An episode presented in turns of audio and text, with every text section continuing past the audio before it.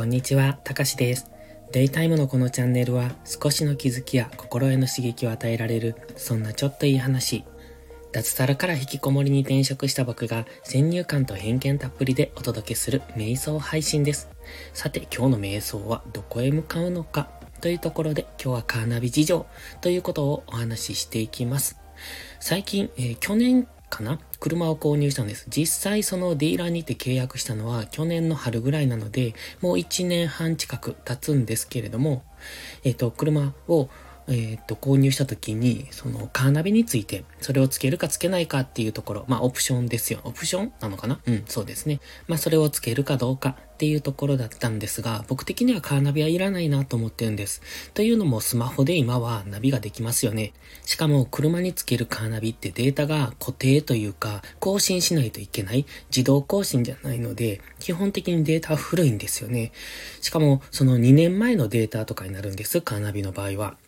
だから、えっと、最新のデータにしても、やっぱり2年ぐらい前のものになるので、新しい道が更新されていなかったりとかするんで、基本的には古いので、だからあまり好きじゃないとは思うんです。ただ、カーナビの機能としては優秀だとは思うんですが、やはり今、このタッチパネル操作に慣れたスマホを使っていると、カーナビのあの使いにくさっていうのがすごい感じますよね。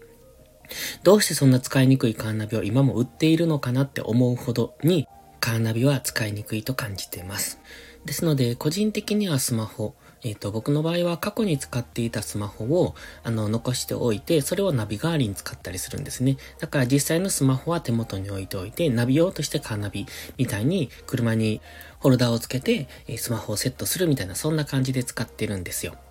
ただやっぱりカーナビと違って、あの、地図のアプリというのかな、そのカーナビに特化しているというよりは、地図アプリのカーナビ編みたいな、そんな感じなので、その、機能面で言うとカーナビの方が優秀だったりするところもあるんですが、今はそこがもうだいぶ近づいてきてて、スマホの方が僕は個人的に使いやすい。まあ、何が圧倒的に使いやすいって、その道が新しいことですよね。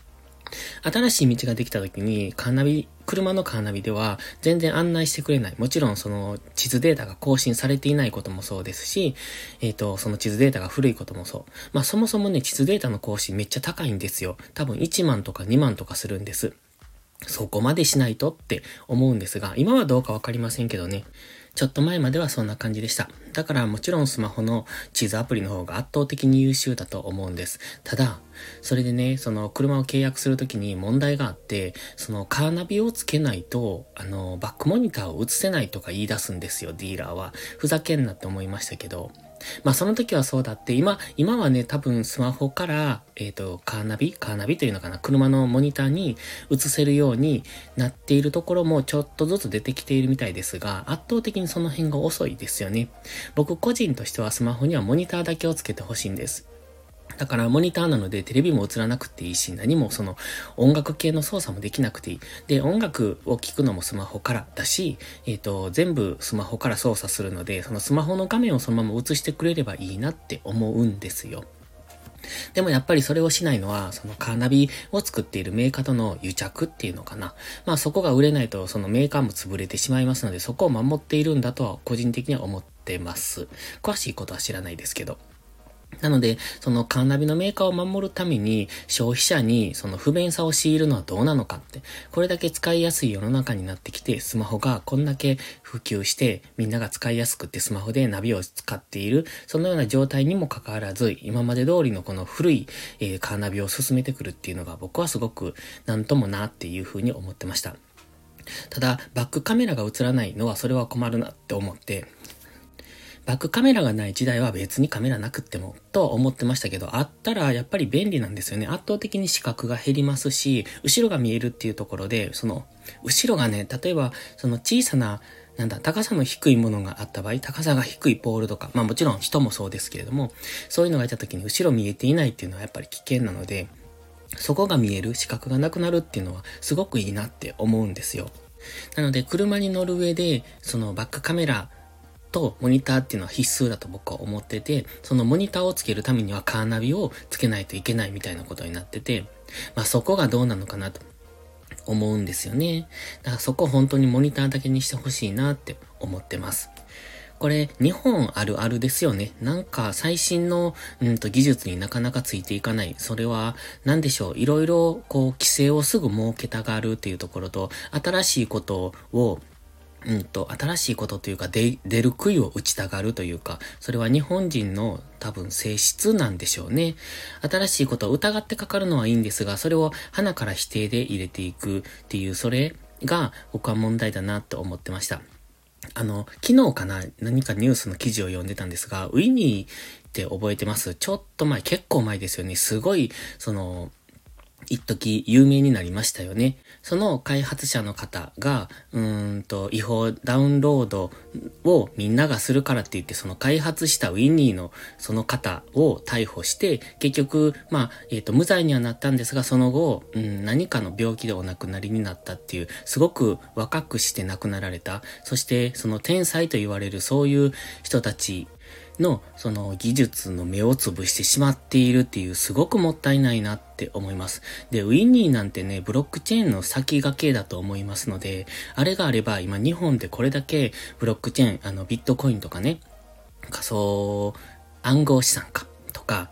Web3 とかももっと日本が、えーと、主役になっていけたんじゃないのかなっていうふうにも思ったりもします。だからすごく日本ってそういう意味で先進技術を疑いすぎてて、その技術の目を摘んだりとか、その声の大きな人たちに反応して、本当に正しいところを見なかったりとか、だからある意味韓国に近いのかなっていう感じがするんですよね。そういう人たちが増えてきたのかなって。その正しいものを正しいと見抜く目がない人たち、感情だけで動いてしまう、あれは悪いことだからあいつが悪いみたいな、それをみんなが言うから私も言うって。まあ、それは SNS やメディアとか、その辺の影響もあるんでしょうけども、正しく考えられないというか自分の頭で考えられない人たちが増えてきているような気がします。まあそれを一般的には情弱って呼ぶんでしょうけれども、すごくもったいないなって思うんですね。だからこのカーナビにしたって何にしたってすぐに規制が入る、すぐにその新しいものを取り入れられないっていうこの日本のなんというか、うん、古くてダメなスタイルっていうのはなんとかしないといけないんじゃないかなとは思ってますけれども、そうなるとね、次どんどん海外からの新しいものを買おう買おうとしますよね。だ日本で技術が、うん、日本は技術を持っているのに、その規制があるからそこに手を出せない、開発ができない。その電気自動車とか、えー、電気自動車は違うか。自動運転なんかもそうですよね。規制規制で結局何も進んでいない。今自動運転がもっと発達していれば、高速道路での逆走事件、事件、事故なんかはなくなると思うんですよ。だってあんなのは自動運転が入ればなくなるし、高速道路なんて一番自動運転に適している場所だと思うんですね。だからそれを、その規制を入れることによって自動運転の開発を遅らせ開発をさせずにしている日本が結果的には事故を多く招いている。これはヒューマンエラーじゃないのかなって思います。